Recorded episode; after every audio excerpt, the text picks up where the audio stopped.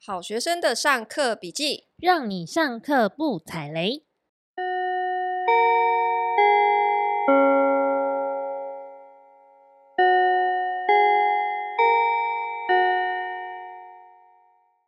大家好，我是麻瓜 Tody。大家好，我是麻瓜太太。今天我们要来聊新装啊，就就突然觉得好陌生哦。为什么？为什么会聊新装？为什么你会很陌生？因为我从小就是住在三重啊，然后我爸就跟我说，那边都是工厂，叫我不要去。你们三重是没有工厂是不是？超过分。啊，其实我我小时候住新庄，我是新庄人呢。哇塞！可是就是听说呢，你住的那个地方应该当时没有被称为新庄吧？新庄人对，因为新庄也是有分为天龙国跟非天龙国，嗯、就是属于非天龙国的那一区。嗯 就是呢，新庄有分上新庄跟下新庄哦，对，它就是以呃六十五号快速路为分界，嗯、然后东边跟西边这样子。嗯，那我是住在西边，就是属于下新庄，就是比较没有那么天龙的那一区，对，也就是 丹凤回龙那边。我是念丹凤国小的，然后呢，我小时候，呃，我的父母会在呃丹凤那边有一个裕民市场。诶，新庄人应该知道，我们今天呃，我们的要开始公购，对不对？对，我们今天也 是有在 YT 直播。那我们今天有线上，刚刚有聊，有一些朋友是来自于新庄哈，新庄本地人。然后我爸妈呃也呃也在回龙那边做过一些小生意，所以我国小以前的记忆就是丹凤回龙这两地跑来跑去这样子。嗯，但是呢，呃，我国中就搬到台中去了。所以你对新装就只有小时候就是丹凤回笼的对对对，就是很小很小的记忆。然后小、嗯、小时候家里住的那个房子是到现在还在、欸，我在 Google Map 前几天找到它。嗯，它现在应该四五十年，是一个公寓的一楼。嗯，所以大概那个年代盖的可能都是三四层楼那种小房子。对，然后因为小时候身体比较小，对不对？嗯，就会觉得路都很大条。嗯，然后现在再从 Google Map 看，就会觉得哇，其实它的巷弄是非常狭小的。然后以前老家旁边其实很多地方都是水沟，嗯，真的都是水沟。然后下大雨是会淹上来的，但是现在都没有了，现在都填平。全部都是变成房子。欸。我小时候其实也有淹水的记忆，就是我小时候的三重是，嗯，有一次下大雨是淹到一层楼高，嗯，可是后来就是因为二重疏洪道整个盖起来之后，我们就再也没有淹过水了。没错啦，所以整个区域其实变化非常大。所以我们今天要聊的新庄副都新跟头前从化区呢，为什么这两个新兴的区域，就是因为。呃，经过了几十年，我们的整个疏洪计划都已经改善了。嗯，其实现在都已经不太会淹水了。那以前的这一些地方，呃，以前可能都是一些沼泽地呀、啊，或者是以前的违规铁皮工厂、嗯，那现在已经全部都重化拆除了。不过我会注意到这个区域呢，是因为就是我们我们我们现在在的所在的位置是在松山机场附近嘛。嗯，这附近呢，超级容易看到。新庄副都心的建案的广告，哦，没错，建国高架的两旁全部都是真的。因为我去的那个健身房就是正对着那个荣兴花园，嗯，好，然后我在那个踩脚踏车的时候，我就往那个玻璃窗外看，都是新庄副都心的广告，欸，所以你就被洗脑了，决定去看房，所以我就决定我要 我要来去看，好好，所以呢。我今天待会呢也会跟大家分享我们看了几个建案的个案，好，但是在这之前呢，先很快的带着大家哈浏览一遍新庄副都心跟头前重划区这两个区域现在的一个现状是怎么样。其实这个区域呢，呃，整个副都心的区域，其实比较好的去理解它呢，是它其实是当时在做规划的时候是希望做一个产业的转移，所以你们。现在在看这个区域的时候，你会很明显的观察到，它不是像我们记忆中的从化区，是一整片的住宅区。嗯哼，它其实是包含了呃，包括现在的呃中央政府的办公楼，对，然后还有一些产业的专区，然后还有商业地跟住宅区的一个混合。那怎么去理解这边什么新北知识产业园区，或是这边有很多的产专产业的专区的用地？我们先讲一下好了，新庄副都心跟头前重划区呢，它是以思源路为东西的分界，嗯、就是思源路以西呢，就是副都心，好，然后是在中原路以北，嗯，那头前重化区就是思源路以东，瘦瘦狭长的一条，嗯、那它就是北边是现在的基捷 A 三，好，同时是我们的呃环状线，环状线也是在 A 三新北知识产业园区这边，然后南端是在环状线的幸福站。嗯，就是这一整条瘦瘦长长，就是思源路。其实这条路上就是一个那个捷运的线路。我们今天其实有特别就是印一个图啦，但是我们如果是直播的话，前面的镜头可能不会看得太清楚。但是我尽量我们用描述的方式，让大家可以稍微理解哈。嗯，好。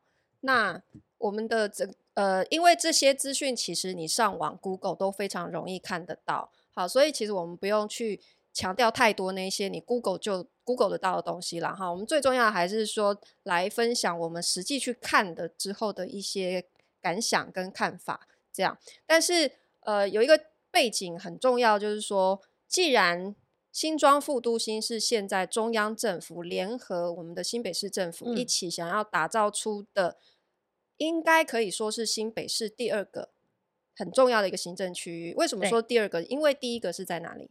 在板桥，对，没错，它已经板桥已经是非常成熟的一个新北市的第一行政中心。好，那所以现在副都心中央的联合办公室已经迁过去了，没错。然后也在附近开始要打造一些呃电影文化城等等之类的。是然后北边的知识产业园区呢，它有一个非常大的区块，以前也是旧的厂房，但是现在也是整个重新规划，都是变成。产专的用地，也就是产业专用地，这个区域其实现在就是被用作所谓的企业总部的一个规划的区域。对，那我们现在其实也看到，包括像佳能啊、夏资啊这些公司呢，已经进驻，然后他们有在当地去盖他们的企业总部的这样相关的一些计划。现在有很多个上市公司，他们已经把企业总部迁到就是副都心这附近了，哈。然后，甚至有两个非常有名的建设公司也把总部迁到副都心里面去了。第一个是是桃园的豪宅知名建商中越，中越大家都超期待的。对，中越明明就是桃园在地豪宅建商，结果、嗯、他竟然把他的总部迁到副都心这边来，就在中越 IFC 里面。对，然后第二个建商是力宝，好，力宝他也把他总部迁到这边，还有其他的很多的。非常龙头的企业开始也慢慢把他们的总部往往这边移动哈。对，所以如果你近期之内没有去过新庄，我就稍微更新一下。其实，在这个副都心这整个区域，你开车过去看到的街景是一栋一栋的办公楼的那种高楼，它不是你想象中的 厂房厂房的长相，它其实是一栋一栋的，已经完全不一样了。那我们会讲说那种呃。自己一栋比较矮、比较胖的那一种，嗯、呃，就是很像内科内湖科学园区，你会看到那一栋一栋比较矮一点点的一个办公楼。它已经是新式的厂房了，对，而事实上里面也都是坐着是白领的上班族了。嗯，好，好，但是在副都心的这个从化区里面呢，它出现的就不是这一类型的厂厂办，而是瘦瘦高高，真的是。呃，你你要坐电梯坐几十层楼去的那一种办公室这样子。嗯、好，那所以这里有一个很重要的要让大家知道的点，就是说它的土地使用分区。因为我之前也在节目里面有特别强调过，你去一个全新的地方，你要怎么找房子？你第一个你要先注意它的土地使用分区，因为土地使用分区会决定一个地区。它盖出来的房子的长相会是什么样子？好，好，那所以这里我要讲的就是说，新庄副都心刚刚我们描述的，它整个因为因为它希望吸引整个企业总部都进驻到这个地方去。好，虽然它规划了大量的呃办公楼，可是它是不是还是必须解决这些上班族居住的问题？所以它一定要配套。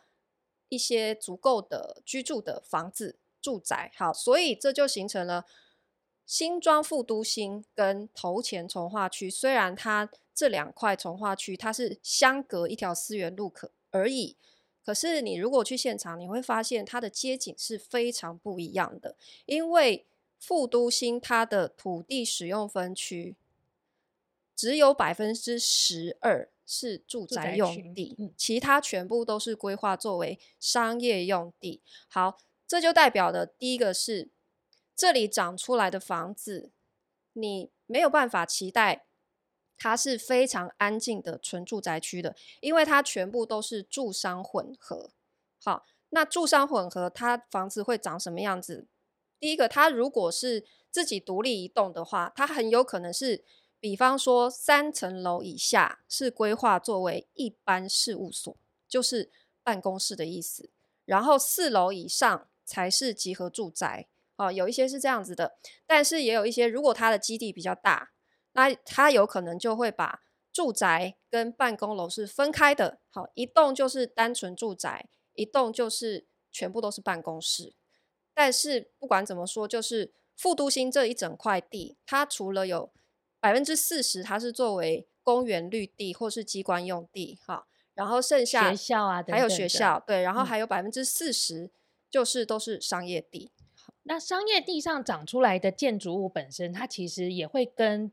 呃，住宅用地不太一样，因为它的建蔽率跟容积率的关系，所以它会是比较瘦，然后比较高的建筑体。它的绿化可能也不会这么多，退缩的不会这么多。嗯、好，可是你过了思源路之后，头前从化区就是完全另外一个风景。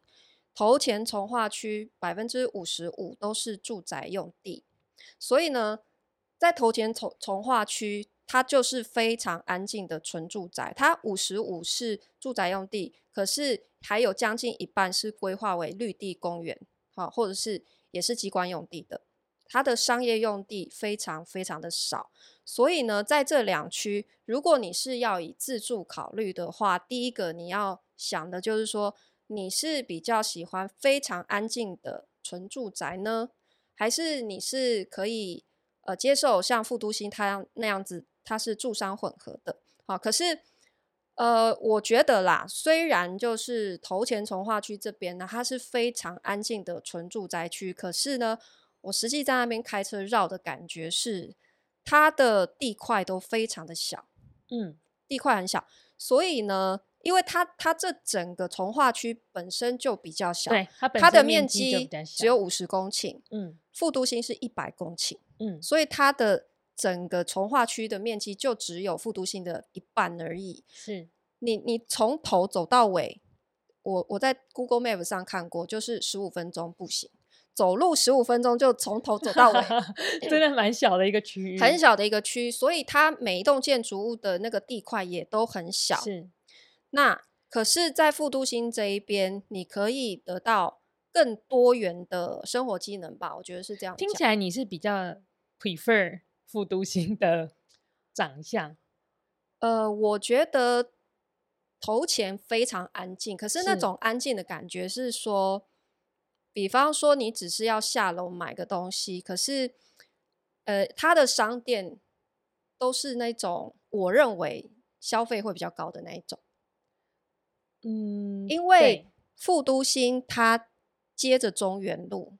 中原路以南是新庄的旧市区，是，所以就是一般平民的那一种生活机能，保雅啊什么，就在中原路以南，你是在中原路以南是比较靠近副都心这一侧的。头前这边其实很多人其实讲到头前重化区，它最大的一个问题是它的整个东侧其实就是工业区，那它也是很明显的，就是你。直接，我们那天开车过去，就直接有看到小工厂在那里，距离其实是蛮近的。对，所以这也是很多人在在考虑投钱从化区的时候的一个抗性。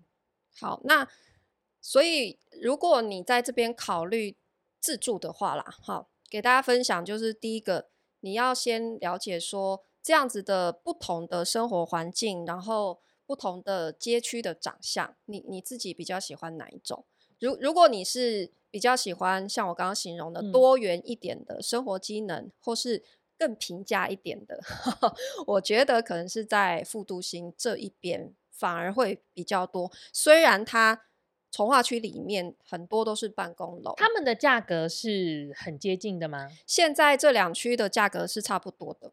嗯，是差不多的。均价大概是多少？现在新庄副都新哈，均价这个图呢，嗯、是我从乐居网站上面截图下来的。哎，我真的很希望敲完干爹。乐居要不要来给我们赞助一下？因为我不不止第一次提到它哈。那这个乐居的网站，它里面有一个实价登录功能。实价登录里面，它有一个分项，就是区域房价，所以你可以很轻易的就拉出这样子的区域平均成交行情的图。它会很清楚的告诉你说，这一区现去年一年平均成交价跟去呃过去五年平均成交价大概是落在多少钱？好。好，要放吗？不用。好，这样子。好，那所以现在根据这个他做出来的资料呢，过去一年新庄副都心平均成交价格是落在五十四万，投钱也是五十四万多，所以是差不多的。如果都到了预算都到了五十几万，嗯，那为什么不考虑离台北市更近的地方？比方说。比方说我的家乡三重，可是我觉得三重五十几万，我听到也是心脏会抽一下。可是我觉得啊，就是如果要聊三重的话，我们还是必须讲说，那我们现在讨论三重哪一区？因为三重它现在没有重化区，对不对？所以大部分，除非你是靠就是疏洪道这左右两侧，嗯，好才会有比较新的。但是左岸这边的机能真的。你说左岸是二重这边，二重这边，呃，不管是左岸还是右岸，其实相对都还没有成熟，其实都还是比较新的区域。可是如果你再往东一点点，你讲的是三重的旧市区的话，那很显然它是没有太多的新，它就会是新旧夹杂的一个状态，它也不会有这么整齐的街廓，对，也不会有这么多的绿地跟公园嘛。但它有三和夜市。然后它也是直接一站就过桥，就进台北。所以副都呃副都心它的优势是说，今天假设你是呃必须通勤台北市，那么 A 三这一站，嗯、因为它它是机捷跟环状线双轨，嗯，那机捷到台北车站，嗯，直达车只要八分钟，嗯，只要八分钟。好，所以这是副都心一个很强、很强势的。但你知道台北很大吗？就是台北不是只有台北车站。如果你想要到民权西路，或者是你也可以坐公车。就是说，如果你今天住三重，其实你选择的交通方式也很多元。没错，对。可是如果你今天是喜欢，或者是你希望住在比较新的房子里，比较整齐的从化区，比较新的街廓，那再来考虑。新庄的你也可以考虑复都心，只是复都心的话，你就是真的重度依赖机捷这一条线，它是唯一的连外交通工具了，可以这么说。因为我以这、欸、不对，它你也可以开车啦，就是开车的话，你不确定的是会不会塞车的情况。没错，对，只是说像我们那一天去的时候，我从松山机场这边，然后我是。呃，走快速路过去的，好，然后下去之后就是新北大道，从北北边直接到，没有塞车的情况，大约是二十分钟，二十分钟。但是我是在离峰的时间去的，就是早高峰或者晚高峰，其实这就很难讲，因为在晚高峰的时候，连三重可能台北桥它本身都是交通状况没有特别好的，对，但是我。我认为说，因为我们如果要讨论自助要选哪里，这是一个很主观的，因为你至少必须先去周边的生活环境走一圈去看，然后你看一眼知道说这是不是你喜欢的生活的样子，好，然后你再去做考虑。但是我也觉得我必须提醒一点是，我去副都心或者是头前从化区看的时候，我有一个感觉是，不管哪一个从化区哈，这两个。嗯，空气品质真的都蛮不好的，真的还是受到工业区的影响，落成量非常非常的大。嗯，而且我想要特别提醒一个点是，因为思源路这边，我们刚刚有提到思源路上它本身是一条捷运线，那它其实本身也是一个车流量很大的一条路。嗯，所以在思源路的两侧，尤其是头前从化区的，它有呃，它可能门牌是福美街，但是其实它的窗户是开在思源路那一侧的。所以，如果你是挑中头前从化区的话，请你务必 避开思源路上，你要退缩至少一排到后面去，不然那个真的窗户是完全没有办法开的。即使我们看到二十八层，就是。大楼的二十八层，其你还是听得到捷运跟车流的声音。这个就是我们待会会分享的其中一个个案。哦，嗯、那个当然他们都会把那个铝窗做到顶规了啦，所以你关上门、嗯、关上窗是完全听不到声音。可是你真的二十四小时都不能开窗哎、欸！你开窗之后，除了那个落尘量，还有。那个噪音真的是非常非常恐怖。我个人不会说到完全听不到，即使是关上窗的状态，哦，真的吗？对，其实还是它会是一个有点像白噪音的存在。可是你想想看，如果你在那个环境里，它二十四小时都是这样子，嗯哼，我觉得还是如果介意的人的话，会蛮受干扰的。嗯，对，那我觉得以上是自助，你可以自己先去看，多多考虑，因为如果你是要通勤台北的话。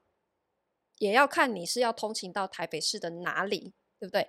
如果你今天就是直接在就是在台北车站这里上班的话，那我觉得如果你选在副都心，然后靠近 A 三这一站，走路五到十分钟之内，那当然很好，很舒服，因为很有效率，嗯、你十分钟之内就可以去上班。以及你未来如果要出国的话，超方便。哎、呃，对，然后到到 机场也很方便。可是今天如果你通勤的地方是台北比，比可能比方说比较偏南边的地方，嗯、那也许新庄这边就不是一个很好的选项，你可以考虑板桥，因为板桥就从南边蓝线进去，对、嗯，可能会更有效率一点。然后，呃，我觉得在房价上面当然有落差一点点，可是这一点点我觉得是可以靠你的屋龄去消弭的。嗯、就是也许说你在，因为我们刚刚讲说富都新现在这边平均成交价是五十四万，对不对？然后到了呃，你板桥那边可能会。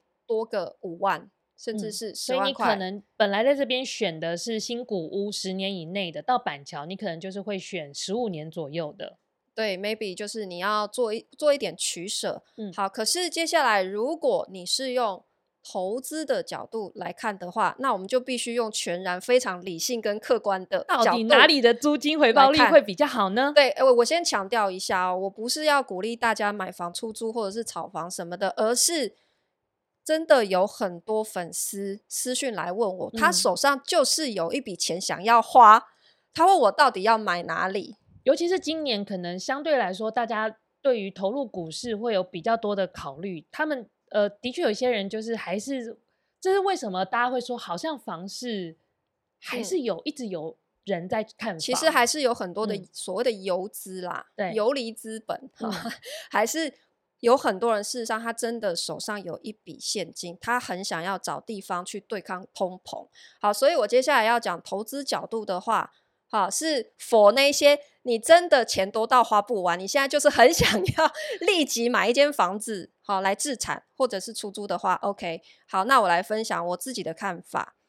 我刚刚讲说，我们比较了三重跟新庄副都心，哈，跟头前这这两区的地方，哈。如果你是自助考量，这很主观，那你就自己考虑。但是如果以投资出租的角度的话，我会直接告诉你，答案是你应该要选复读型，你不应该选三重。理由是什么？来，这位三重在地的，你要不要先 讲一下？作为一个三重的原始居民，你的你你所认识的三重的居民，他的样貌是什么？呃，其实因为三重它比起副都心这一块，它绝对是开发比较早的。我现在讲的是就是三重市区这一的这一片哈，uh huh. 它是相对来说开发比较早，所以呢，呃，如果你看到的是比较老的房子，它屋龄其实也都是在四五十年，甚至于更老的这样子的一个老房子的状态。嗯，那在那边的原始居民呢，你想想看哦，如果他四十年以前年轻的时候，或他小时候盖的房子。其实现在他也到了一定的年纪，嗯、所以，呃，在三重的旧市区，其实相对来说，原始的居民他是年龄层会比较长的。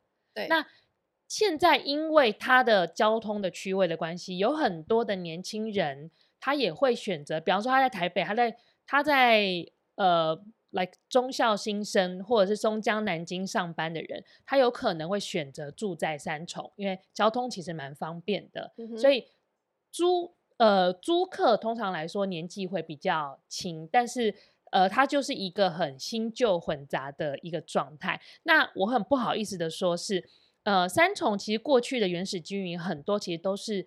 早期是南部上来台北打拼，然后形成的一个聚落嘛，所以我们三重其实有什么云林帮啊等等的，嗯、哼好，所以呃他在那边呃，这里在三重可以吃到就是非常正宗的南部的料理，就比方说控肉饭什么的我觉得都超赞的，猪脚饭之类的，对，三句不离吃，好好对继续。但是呃相对来说，我觉得三重呃它的。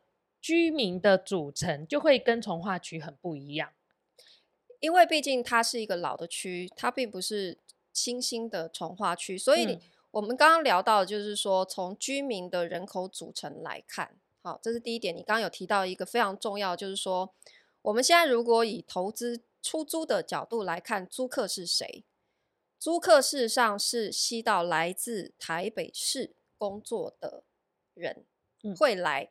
会外溢到三重来租房子，那他为什么外溢到三重？是因为台北市的租金更贵嘛？他租不起的时候，他会外溢到三重这个地方。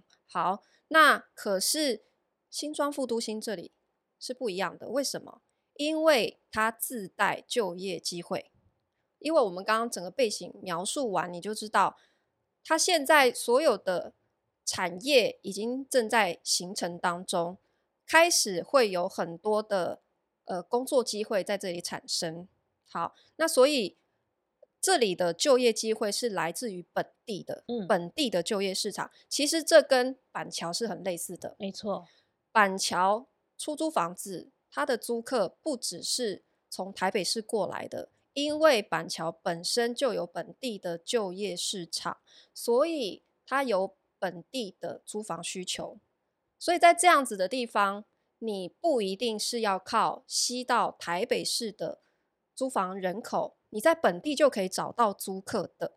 好，所以在这样的地方，你的租金价格是不会被拿去跟台北市来做它是一个独立的一个租屋市场，它是一个独立、相对比较封闭的一个租房市场。好，所以呃，你你也可以观察，你们现在也可以自己去观察。你打开那个租房网站就知道了。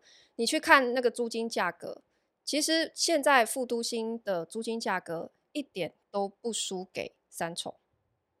呃，我我昨天我们昨天看了资料，其实它甚至于更高，因为它是新房子很多。呃，对，就是因为三重的租金的水平新房子没有这么多。对对啊，所以如果你是想要出租的角度。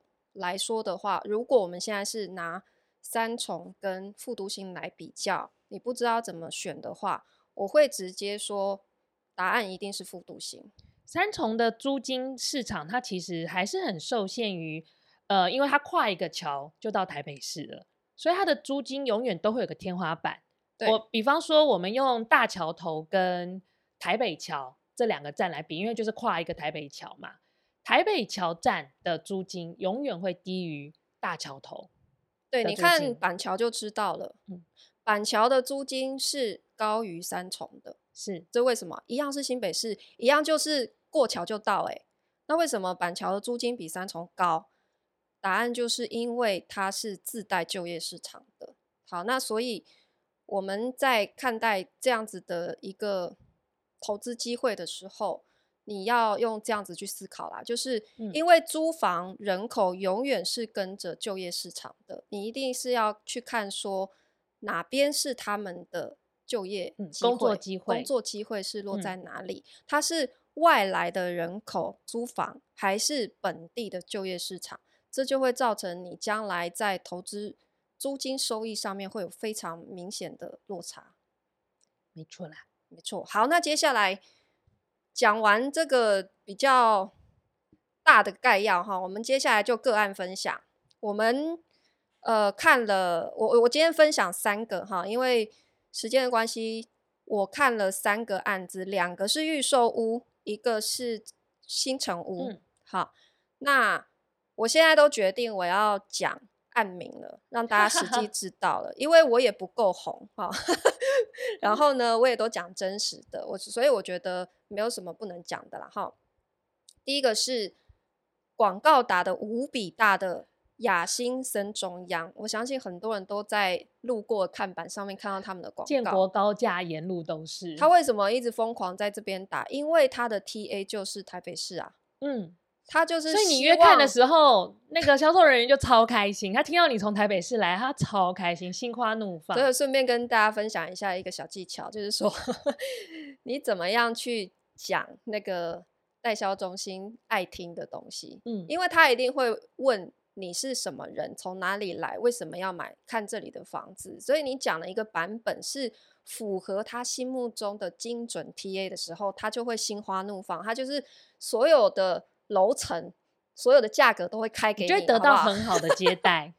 对，所以那时候就是告诉他，我台北市过去啊，然后他也会问说，哎、欸，那你台北市有呃有看哪些房子了吗？好，或是我们新庄这一带有看其他的吗？你跟新庄熟吗？对，我说、嗯、我之前都看台北市，就看了一轮之后心灰意冷，决定要弃守台北，我要脱北了，所以 我就决定放弃，我现在来看新北市这样子哦。嗯这就是他们的精准 TA，因为现在在副都心或是头前有很多新的推案，其实他们就是希望吃到这些离开准备要离开台北市的人，哈，来来这边买，或者是说你是在台北市上班的通勤族嘛，哈，这就是他们主要的客群，这样子。好，雅新生中央呢，它的。地块，它的基地现在在整个副都心来讲是最大的，它的基地是两千多坪，嗯。目前为止，整个新庄副都心应该是没有比它更大的地块了。好，然后也因为它这个呃优势哈，然后它的地块最大，加上它正对湿地公园是第一排，就是温仔底湿地公园第一排。哈，嗯，所以呢，它的开价，哇，我们刚刚讲均价是多少？五十四万，嗯，要不要来猜一猜它开多少钱？好，他现在是预售屋哦，哦，还没有开始动。我听到的时候真的是内心在尖叫，内心在尖叫。对，他我先简单介绍哈，我挑的这几个案子呢，都是呃四十平上下，四十平上下的哈，然后有预售屋也有成屋这样子。那但是我必须说，我是挑建商看的，我是有挑。比较知名的建商，我才去看的。如果没有听过的建商，我我会直接跳过这样子。好，它这个雅新森中央呢，它是二十八到五十一平，好，所以是两房到四房都有。那它的规划就是我一开始有提到，它是一栋纯住宅，一栋办公楼，它是两栋，好，然后共用一个露天游泳池，这样。对，可是健身房什么的，就是。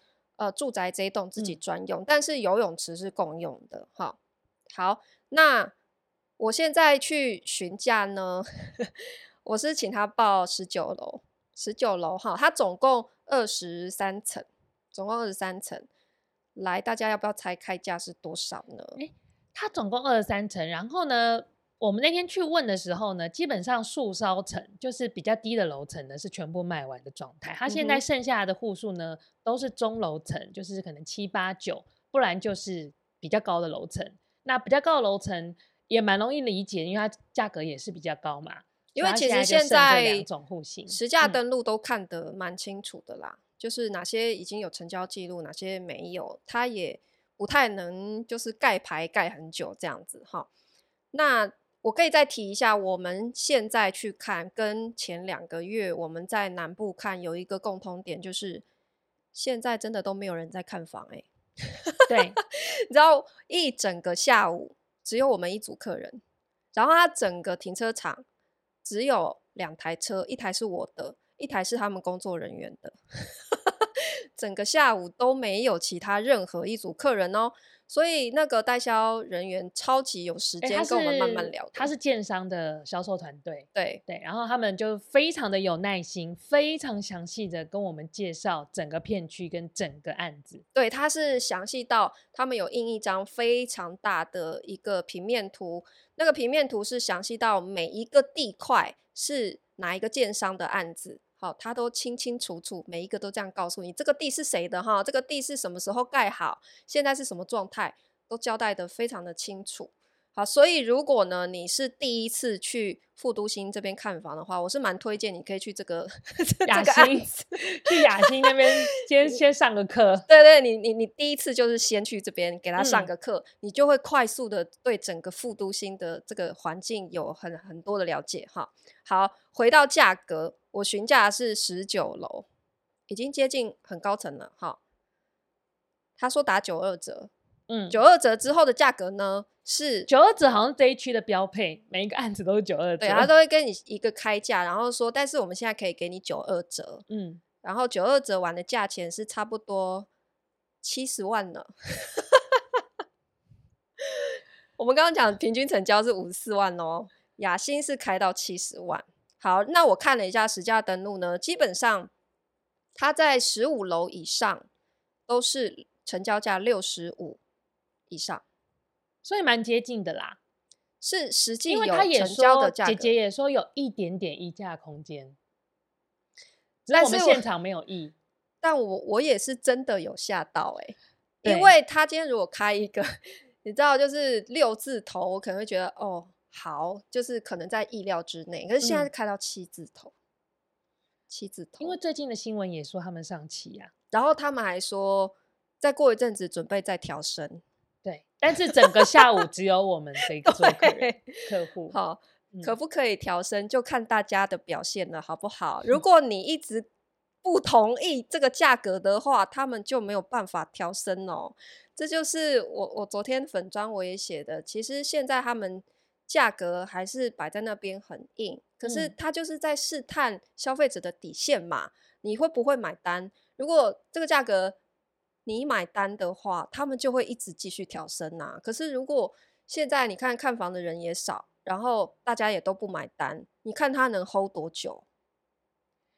而且其实这个区域它是有上七甚至于八十几万的历史的，在它哦早期的时候，对，在因为副都心是二零一零年就开始有建设出来了。嗯然后到现在已经十二年左右的时间嘛，是，所以他一开始其实那个房价被哄抬的很夸张，甚至有建案开到八字头、九字头都有出现过。是的，在二零一二年左右。对，然后到一四那一四年那个时候就跌超惨的嘛，没错，就是修正回三字头、四字头这样。所以其实现在这个价格，其实我觉得在平均成交价五十四，我觉得算是修正的。算合理的一个正常的价，嗯，不然它也不会是统计出来平均的成交价，嗯嗯。所以在这样子平均成交价之下，你如果买到六十几、七十，我真心觉得是偏贵了啦，是偏高。虽然以个案来讲，它真的是一个比较好的建商，然后它用的建材工法真的等级都有比较好，可是这个比较好到底值贵几万？我觉得这个大家要自己去斟酌。嗯，所以。或许我们可以过几个月再去看一下，看一下价格有没有松动，会不会被发现？我们今天这一集，然后就被列为黑名单。好，好，这是我看的第一个案子哈。然后呃，我看的第二个案子是新城屋，是冠德，好，冠德的案子，冠德太极，它就在思源路上。对，它的门牌就是我们刚刚说，它的门牌其实是福美街。呃，对。它是属于头前重化区，嗯，然后已经新成屋两年了，好，总共两百多户，它是二十九层，嗯，好，那我去看的这一层是二十八楼，是它的最后一户，嗯，因为它二十九层是公社，所以其实二十八楼是顶层，嗯，好，然后四十九平，呃，也是说是最后一户了啦，哈，然后呢，我去看了之后，就发现。诶，那个窗户只要打开，哇，那个噪音跟粉尘真的非常恐怖诶。嗯，我们去现场一进那个房子，就是轰轰轰的。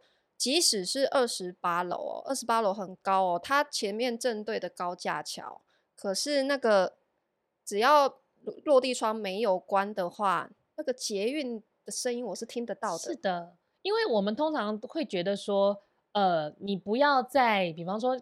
刚跨过那个捷运的隔音墙，可能是在八楼左右。他们会说那个地方其实是最吵的。可是我们没有想到的是，我们到了二十几层，二十八楼依然吵到不行，欸，吵到不行哎，欸。我们是有听说雅欣的那个销售姐姐是有说，好像冠德这个案子的那个居委会那个什么 管委会管委会，他们就有在跟建商反映这个问题。但是其实真的很。很无解、啊、反映这个问题 有有什么用？他你就是 location 的问题呀、啊，这无解。他他的铝窗都已经配到那个 YKK AP 等级了，已经最高级了，还要怎样？对啊，对啊，嗯，这没解啦，就是你、嗯、你自己能不能接受而已。但我必须说，就是我本来挑冠德，是因为冠德是一个，它也是豪宅型的建商，它有盖非常多的豪宅。好，比方说我们的淡如姐呢，她最近不是刚搬进那个。一个新的豪宅嘛，好、在文山那边也是冠德的，好，所以我就是冲着这个去，我对它有很高的期待。然后大厅看起来也真的蛮有气气势，它的公社非常的有品味，我必须说，它、嗯、的公共区域的设计跟它的选品都非常有品味。可是，一走进这个房子，我是非常失望的，因为你从它的。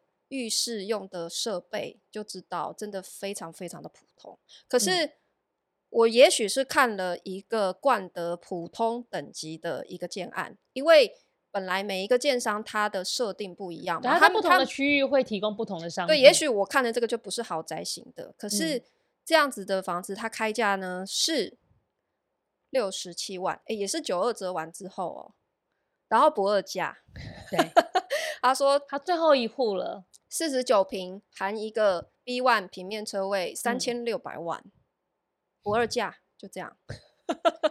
那冠德这一栋，它其实是它是住商混合的，所以它有一些办公室跟商铺的。对，我还有一点很不喜欢，就是冠德它这这个建案只有一栋，然后呢，嗯、它就是三楼以下都是事务所。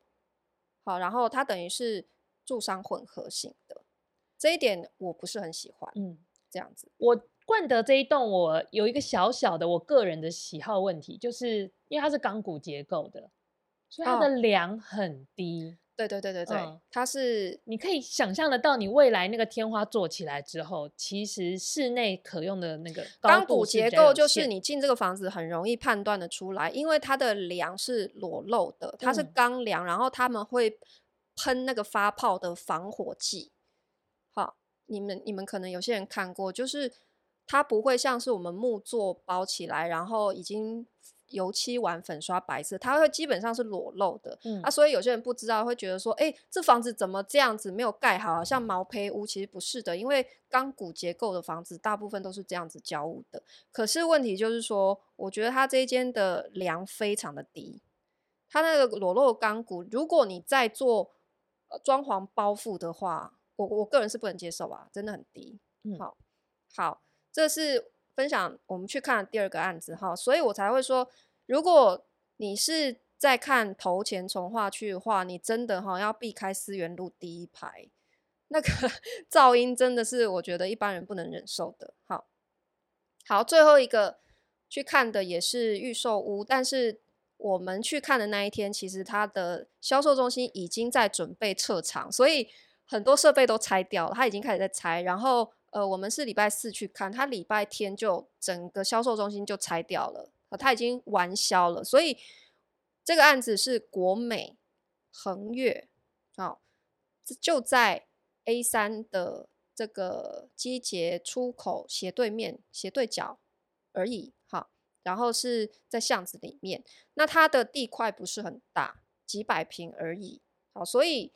呃，它盖出来的房子，将来呢，可以预期，就是说，它跟后面隔壁栋都会非常的接近，哈、嗯，这点是我不喜欢的。但这也回到我一开始讲的头前头前从化区的建案都是长这样，因为它的基地真的都很小，这也是我不喜欢的。因为我我喜欢的房子会是可能比较像雅新森中央这样的规划啦，就是我喜欢地块大一点，嗯、所以它的绿化带跟退缩可以做的比较多。嗯，好，但是如果它的建案基地本来就只有几百平，没有上千平，基本上你盖出来的房子跟隔壁挨着隔壁栋一定会非常近的，嗯、你就是打开窗就是直接看到隔壁邻居。嗯，好，然后因为它已经接近完销，所以它现在在卖的只有剩下三户。好，就是十二、十三、十四楼都是三十七平的。好，它的开价呢，不二价，他好像没有提到九二折，他就是直接开一个不二价给你。哦，哦，他们也是超屌的，国美也是一个很好的建商啦。哈，他们的推案量其实蛮少的，嗯、然后他们也是走比较精致豪宅型的。是我对他们的印象就是在那个长春。长春路上的那个华尔道夫哦，华尔道夫就是他们盖的，哦，真的是蛮精致的。对，然后他们有自己呃有拿一个专利的工法，嗯、就是他们绑钢筋的方式是啊，他们拿那个润泰的，对润泰的专利，嗯、就是说为了要防止呃。绑钢筋的工人现场偷工减料，所以他们的钢筋套管的时候是先做好，对，就是像九宫格那样子先固定好，嗯、然后去现场直接先全部套进去，所以工人只要锁上就好，就可以避免那些什么你是转九十度还是一百三十五度的问题，哈，嗯、就是可以避免偷工减料。好，那它的不二价呢，开价也是落在七十点七万，也是七字头。也是七字头，好，所以呢，我我我觉得啦，就是我挑的这几个，让人压力好大哦，让人压力很大 吗？是我必须说，因为我挑的这三个都算是好的建商。那如果是一般比较中小型的建商，嗯、它的开价不会这么高。我相信还是有一些新的建案，现在在副都心或者是头前这一区开价是可能六字头啦。六字头是一定很多的啦，六十五以下的也都还是有，也都还是有哈。只是我刚好挑了这几个比较贵一点，这样子。好，线上留言有人说听完都直接南漂了，毕竟我们蛮提倡脱北的啦。其实也说出我真正的 心声，因为你如果真的要问我自助怎么选，嗯，我就是直接告诉你，我会选南部。我就直接弃北，好不好？对，因为你说六十万就好了，好，六十万买双北市可以买到什么样的房子？可是你知道，一样的总价在南部都是住豪宅，哎，我们就说总价带三千万，对不对？嗯、好，总价带三千万，你现在他开价开七十，四十平的房子也是要再加个车位，也是三千万的呢。是三千万在南部。就买将近一百平，基本上都是豪宅啊。但我可能会选台中，就是在五六十万的这个价格带的话，我以前也讲过啊，就是台中的房子事实上是盖得最好的。我必须这么说，我看过全台湾各地的案子，台中的建商是最用心设计房子的，而且盖出来的房子真的是精致度最高的。对啊三千万现在没有一百平，可能没有了啦，因为去年真的是涨很多啦。对，嗯、可是缩小坪数一点点也还是有嘛。我们如果要讲说，你就是正常买一个全幢四五十平的。往南部，你的压力真的是会小很多，但是这本来就是取决于你的生活方式的选择，因为有些人他的生活圈或者说他的工作就是必须在台北市。好，那所以我们今天讨论的就是说，如果你暂时没有办法脱北的话，或是你没有想要脱北，好，那离开了台北市，你有什么样的选择？好，那今天的分享给大家参考。我觉得气氛好像有点 有点哀伤。不会啊，我觉得基本上你只要离开台北市，都还算蛮舒心的、啊。是是是是是是是。我一开始去那个雅新生中央的时候，他问我预算，然后我就说，嗯，大概四千万以内都 OK。然后他立刻心花怒放。我提供一个有用的小资讯，他直接就跟我说。哦，预算四千，那我跟你说，我们所有高楼层你都买得到哦。那我提供一个有有用的小资讯，就是如果你真的很想要台北市这个门牌，然后呢，你的预算也是大概是在五十六十左右的话，嗯，还是有地方可以参考的。哪里？正大附近。没错，你可以往文山区，因为现在台北是最便宜的区域，是吗？我这样讲对吗？相对便宜的区域，相对便宜的区域，相对便宜的区域就是文山呐、啊。是，对啊，文山你现在是新房子的话，你还是找得到六字头的啦。嗯，所以如果想要守护最后一块。那个台北市的门牌的话，守 护为了守护这个门牌，门牌能吃吗？好，那我们今天就分享到这边，下课喽！噔噔噔噔噔噔噔噔噔噔噔噔噔噔噔，布布。